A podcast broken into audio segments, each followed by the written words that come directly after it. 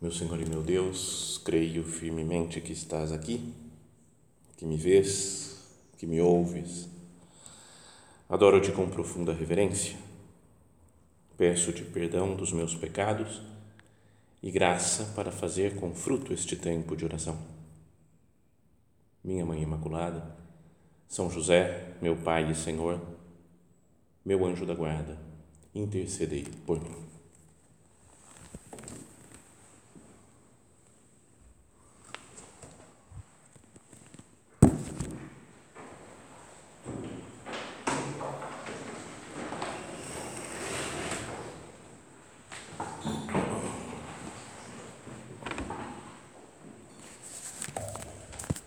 Comemoramos hoje a solenidade de, da De Nossa Senhora aos céus e é o dia em que nós renovamos né, nossa, aquela consagração da obra que, que o nosso Padre fez, né, o Imaculado, o Dulcíssimo Coração de Maria, que o nosso Padre fez pela primeira vez em 15 de agosto de 1951.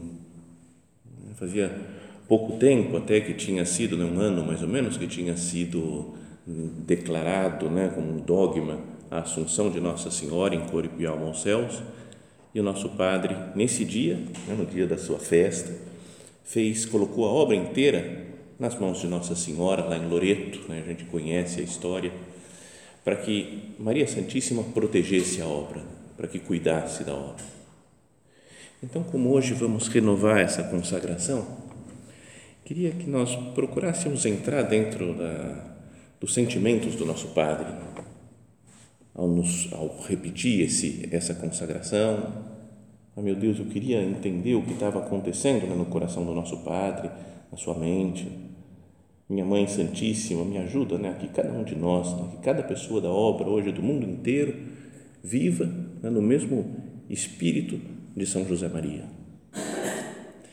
E naquela ocasião, a obra sofria, né, como a gente sabe, uma perseguição, uma dificuldade né, muito grande dentro do próprio Vaticano, né, de pessoas lá dos bispos, cardeais. Né, e o plano que tinham, né, já falamos aqui há pouco tempo disso, né, era dividir a obra, tirar o nosso padre e dividir as duas sessões. Né? Tinha os, os homens para um lado, faziam uma instituição à parte, as mulheres para outro, outra instituição à parte. Né?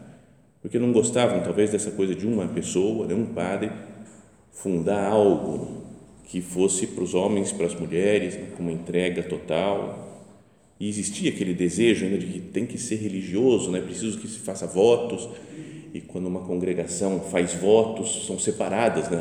o ramo feminino e o ramo masculino. Então, o nosso padre, percebendo né, o plano que estavam fazendo, querem dividir a obra, né, destruir aquilo que Deus viu, né? o que Deus, o que perdão, o que nosso Padre viu, que Deus mostrou para o nosso Padre.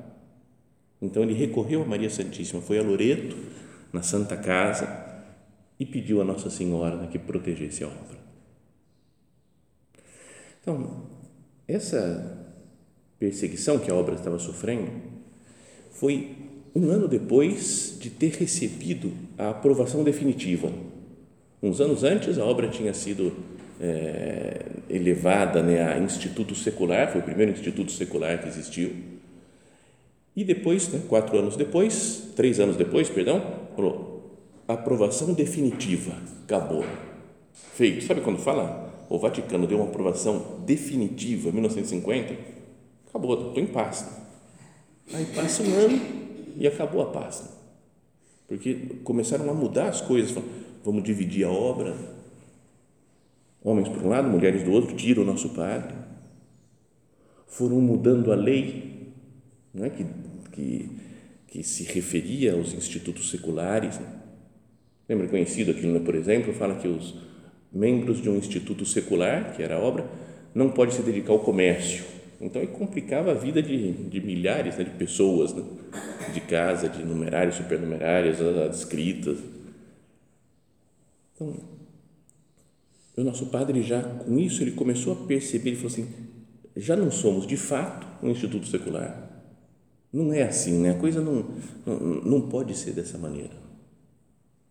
E foi rezar né, para que não destruíssem a obra, foi e recorreu a Nossa Senhora. Bom, com essa introdução parece que é evidente que atualmente nós vivemos algo muito parecido, muito semelhante e por isso é bom olhar, por exemplo, do nosso Padre. A obra foi aprovada, né, foi erigida oficialmente, né, definitivamente, como prelazia pessoal pelo Papa João Paulo II, né, depois de bispos do mundo inteiro darem as suas contribuições, aprovarem, comentarem coisas. Então, depois de todo mundo ver, prelazia pessoal. E composta, como fala, os estatutos de, de, de sacerdotes, de leigos, né, de todas as condições, né, de todas as classes sociais. Né. Na carta que Dom Álvaro escreveu, lembra aquela carta de dezembro de 82? Ele fala, então, agora chegamos num ponto final, digamos assim, né, definitivo do nosso iter jurídico, do nosso caminho jurídico. Então foi caminhando, procurando pia união, né? depois sociedade de vida comum sem votos, depois instituto secular, depois foi indo, foi indo, até que agora sim chegamos né? Numa, num porto seguro, definitivo, a obra como prelazia. E atualmente, por, também por pessoas de dentro do Vaticano, por bispos, por cardeais, mudam a regra. Né? mudam as leis e é parecido porque antes queriam dividir homens e mulheres, agora querem dividir padres e leigos. Padres de um lado, formando o Opus Dei, a Associação Clerical Opus Dei, e outros e os leigos que colaboram como espécie de cooperadores. Isso é contra né, o, que, o que Deus mostrou para o nosso Padre, né? o que o nosso Padre viu. Do mesmo modo né, que mudaram a lei e aí complicou a vida do nosso padre agora mudaram a lei de novo. É, eu imaginei como Dom Álvaro falando, né? é um porto seguro, né, que nós chegamos agora sim. Então você pensa depois de uma uma, uma navegação pelo mar, tempestade, não sei o que, aí uh, finalmente chegamos. Uh, vai descansar, vai descer do barco, aí alguém fala: não, não, não, não, não, pode voltar para o mar acabou. Você está cansado, vai, pega outra vez, levanta a âncora e volta outra vez para retomar né, o caminho jurídico. Então, nessa situação, não deveríamos atuar como nosso padre também. A minha mãe cuida da obra. A obra é sua, é de Deus nosso Senhor, você é a padroeira né, maior da obra. Nossa Senhora, São José, os santos arcanjos, os apóstolos, os intercessores. Que nós recorramos hoje né, ao céu, pedindo pela obra, unindo-nos ao Padre, né, ao desejo, o coração do Padre, e pedindo pela, pelo, pela continuação do caminho jurídico da obra. Na carta, nessa daí que Dom Álvaro escreveu, em 82, ele colocou umas umas palavras do nosso Padre. Né? O nosso Padre repetia e quis também nos recordar por escrito. E aí vem a frase do nosso Padre.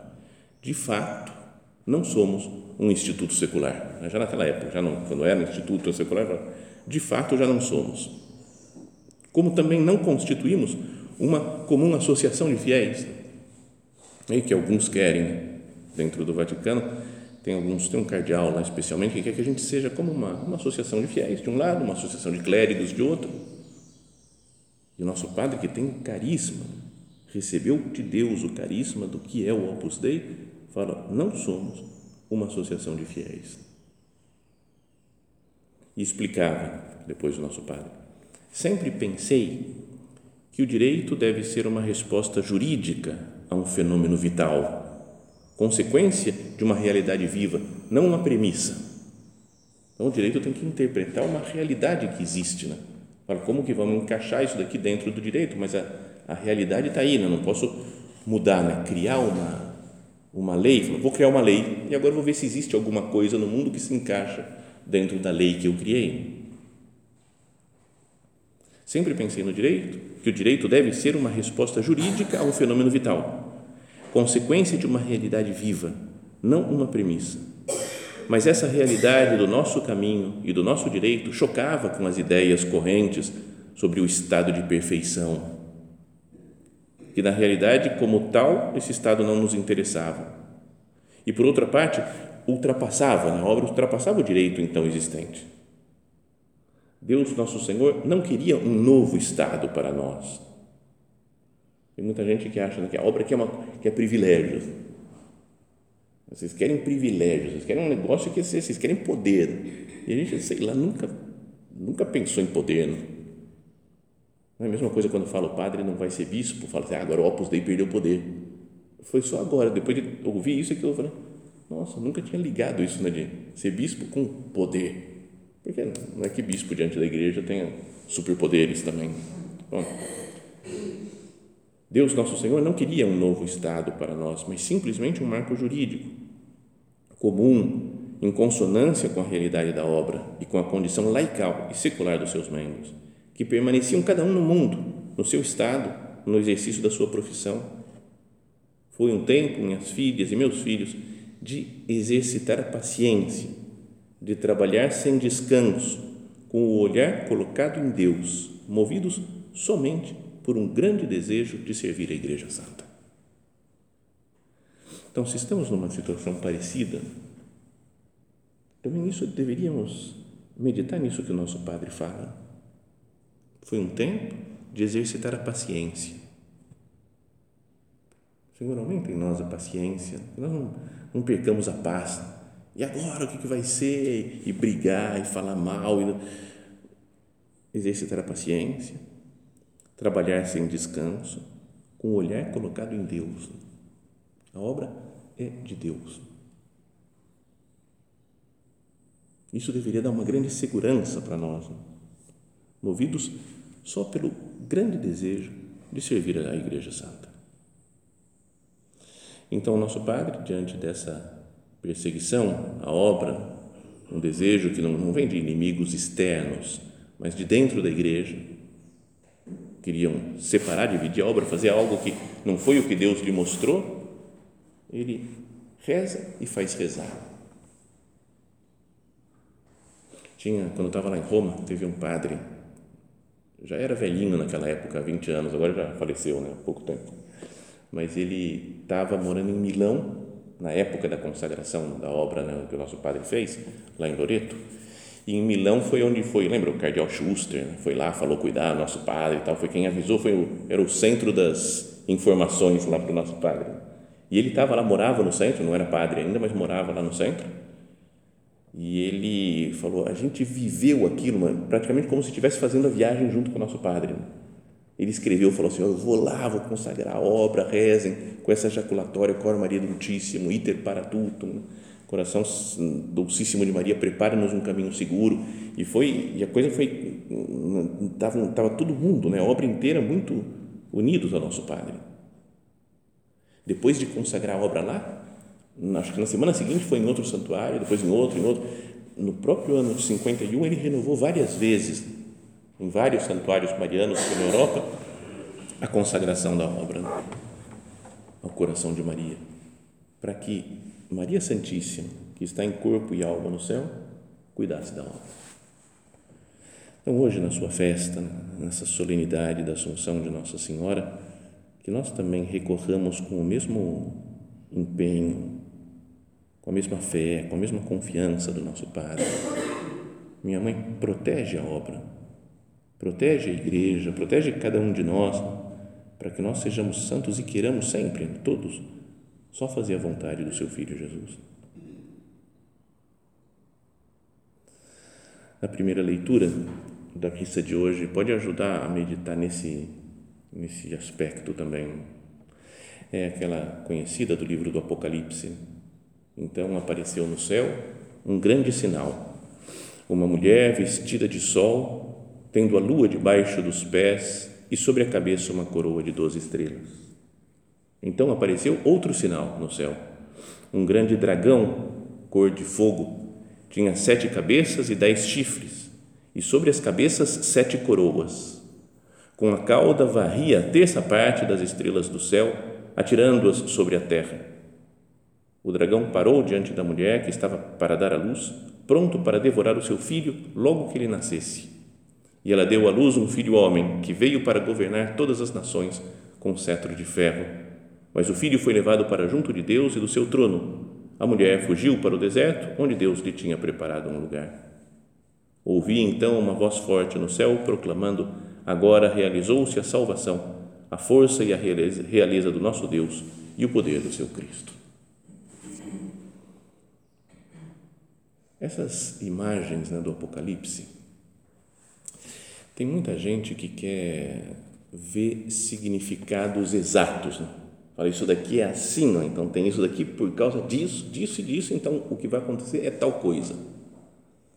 Mas eu acho, né, quem sou eu para achar alguma coisa, mas que, que pode ter vários significados, não é que é algo mais amplo, que às vezes fala assim, ó, sei lá, mesmo como isso daqui demorou um tempo, dois tempos e mais metade de um tempo.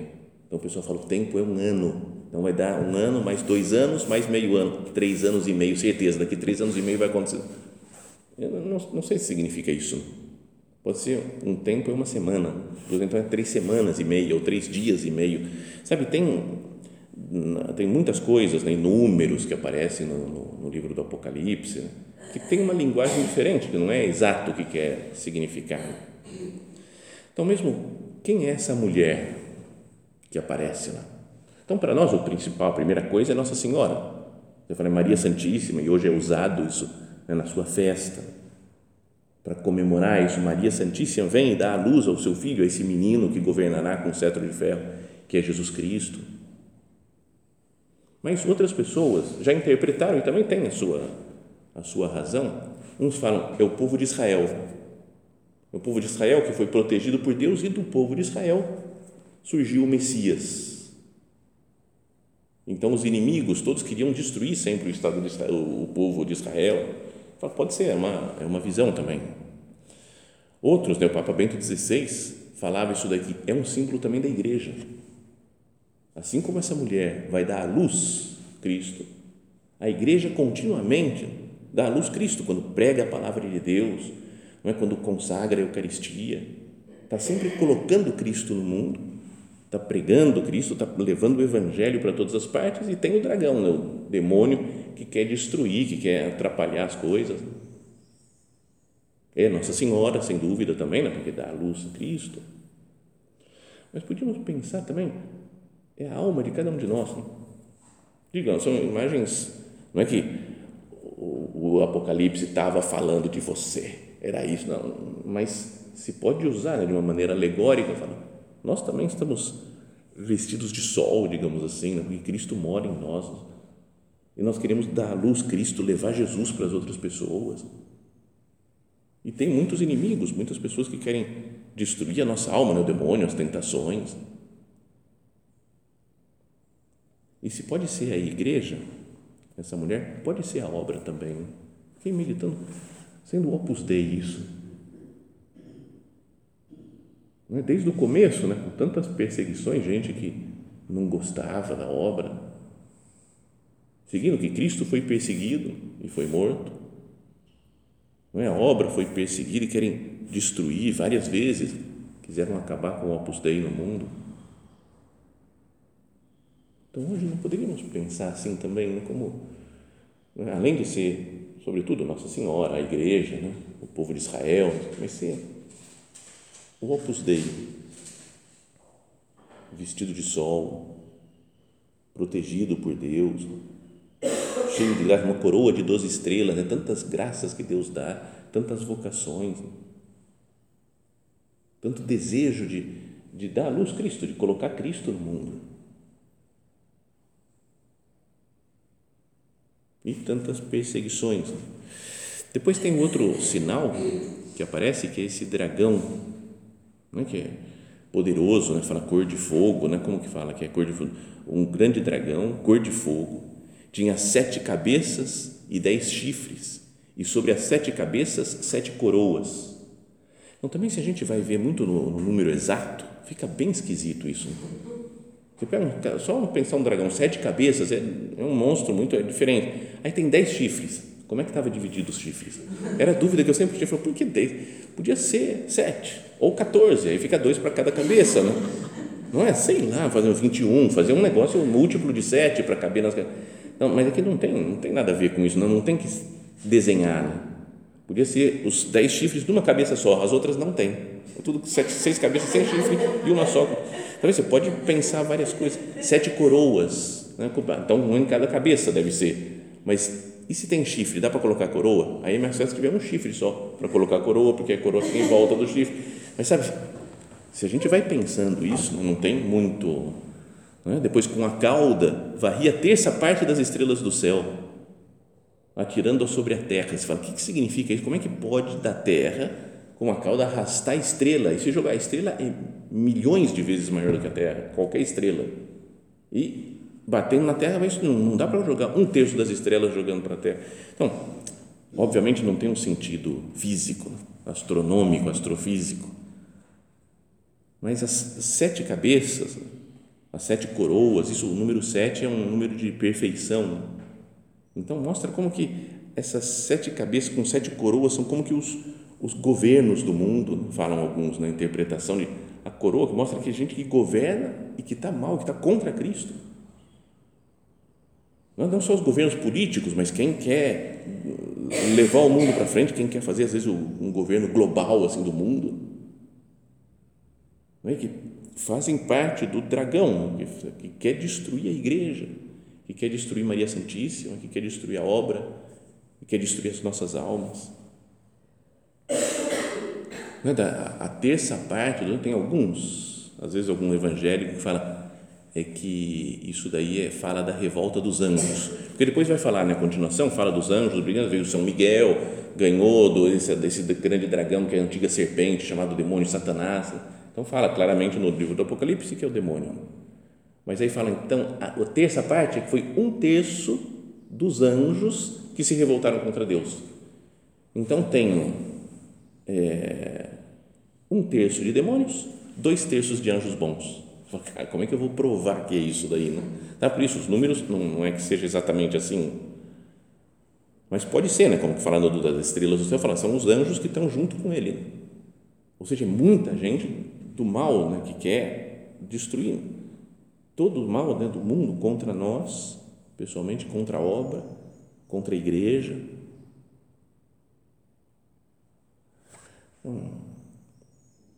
Não daria para pensar nisso né, com calma? Fala, por isso é que o nosso Padre tem que recorrer a Nossa Senhora. Por isso que nós temos que recorrer a Nossa Senhora, que temos que recorrer a São Miguel Arcanjo, aos anjos do céu Lembra? Falávamos, acho que há pouco tempo, né, que aquilo lá de São Paulo, não trouxe aqui, né, de São Paulo aos Efésios. Nossa luta não é contra o, o sangue, a carne, né, mas contra os espíritos malignos que voam pelo mundo.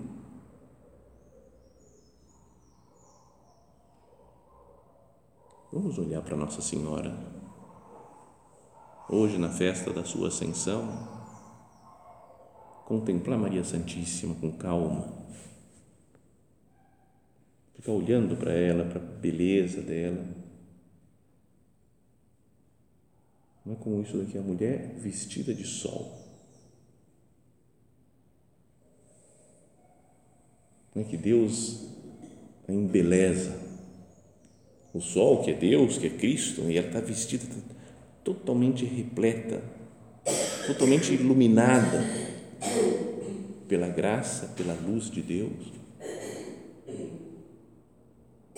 tem um, um, livro que é uma das biografias da, das aparições lá de Fátima, que fala, que se chama Uma Mulher, não, Senhora Vestida de Sol, é o título da coisa. Então, ela que, que brilha Nossa Senhora, e muitas aparições marianas que falam, porque Nossa Senhora é maravilhosa, é de uma beleza que a gente não consegue nem expressar. Lembra quando apareceu lá Nossa Senhora em Fátima, nesse livro aí da, né, da, do Thomas Walsh que tem por aí, né? ele fala que duas coisas, né? Uma que ah, quando viram Nossa Senhora de Fátima, Lúcia, Jacinta e o Francisco, combinaram, não vamos contar para ninguém, porque não vão acreditar na gente, vamos ficar em silêncio, coisa só nossa isso daqui. A Jacinta, que era pequenininha, chegou em casa e começou, mãe, que senhora tão bonita, meu Deus, mãe, mãe, que senhora tão bonita. Quem falou, que, que, quem que senhora? Não, eu vi, eu vi, eu não consigo. Sabe, ela tão maravilhada que não consegue se segurar e fala da beleza de Maria Santíssima. E depois, quando começaram entrevistas com ela, interrogatórios com elas, com todas, e falavam assim: Mas a bonita é muito bonita, mais bonita que a fulana, muito mais bonita, mais bonita que a outra. Foi, colocava as meninas mais bonitas do, de, de Fátima, não sei como é que era, né? É Justrel, como é que era a beleza das meninas lá. Mas não tinha nenhuma né, que chegava aos pés de Nossa Senhora para elas. Né? Porque ela é vestida de sol, brilha, uma luz, uma, uma graça. Né? Então, essa mulher vestida de sol é muito mais poderosa que o dragão, que o demônio. E ela vai cuidar da obra. Fala, a lua a seus pés. A lua tem duas coisas. Uma, ela ajuda a contagem do tempo, né? tem o calendário lunar. Né? As pessoas contam, às vezes, as coisas por, por semanas, pelas fases da lua. Né? E também fala da fugacidade da vida. Né? Porque a lua é como algo que vai crescendo e definhando. Né? Crescente, fica a lua cheia, depois minguante, acabou. Lua nova, outra vez. Aí vai, outra vez e continuamente vendo o. Né? Fisicamente não é isso que está acontecendo, que ela está se destruindo, refazendo, mas é o que a gente vê é uma lua que desaparece e aparece outra vez, desaparece e aparece. Como que mostrando né, a fugacidade da vida, dos acontecimentos. E Nossa Senhora está pisando nisso. Ela pisa nas coisas que são passageiras. Então, todo, pensa, todo o caminho jurídico da obra até e vai e volta, e fica bom, fica mal, fica, vai para lá, vai para cá, quer separar homem de mulher, quer separar padre de leigo, quer, tudo isso daí é como que a fugacidade dessa vida passageira. Mas Nossa Senhora, mãe, rainha do Opus Dei, pisa nessa fugacidade da vida, dos acontecimentos, ela é para sempre. Ela está em Deus. A sua ascensão em corpo e alma aos céus mostra que ela está em Deus, vive a vida divina que é uma vida eterna, vida para sempre. E uma coroa de doze estrelas na cabeça. Como rainha e senhora de toda a criação. Lembra que o nosso padre fala? Né? Tê-la-íamos, se tivéssemos poder, tê-la feito, tê-la-íamos feito também, rainha e senhora de toda a criação. Tudo. É rainha, senhora de, do mundo físico, do mundo material, do mundo espiritual, do mundo angélico é rainha e senhora da obra, das nossas vidas, é? de todas as pessoas que, que gostam da igreja, que são da igreja, as pessoas que estão contra a igreja, Maria Santíssima está acima de tudo, rainha e senhora de toda a criação. E por isso, para ela é que nós vamos consagrar o Opus Dei hoje. A essa senhora vestida de sol, com a lua a seus pés, uma coroa de duas estrelas na cabeça nós vos consagramos o nosso ser e a nossa vida, tudo o que é nosso, o que amamos e somos. Para vós, os nossos corpos, os nossos corações e as nossas almas. Vossos somos nós e os nossos apostolados. Tudo para Nossa Senhora, para que ela cuide de tudo. Entregamos tudo, fica tudo seu, para que você cuide de tudo Concedei-nos um grande amor à obra, ao Padre e aos nossos diretores.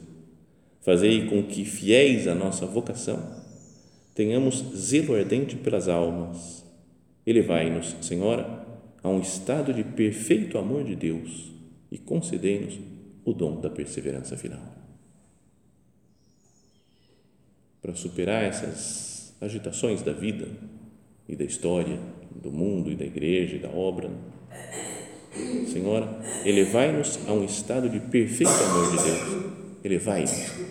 Nós não fiquemos aqui, né, com a mente na terra, nas coisas passageiras. Elevai-nos como Nossa Senhora é elevada aos céus. Elevai-nos a um estado de perfeito amor de Deus e concedei-nos o dom da perseverança final.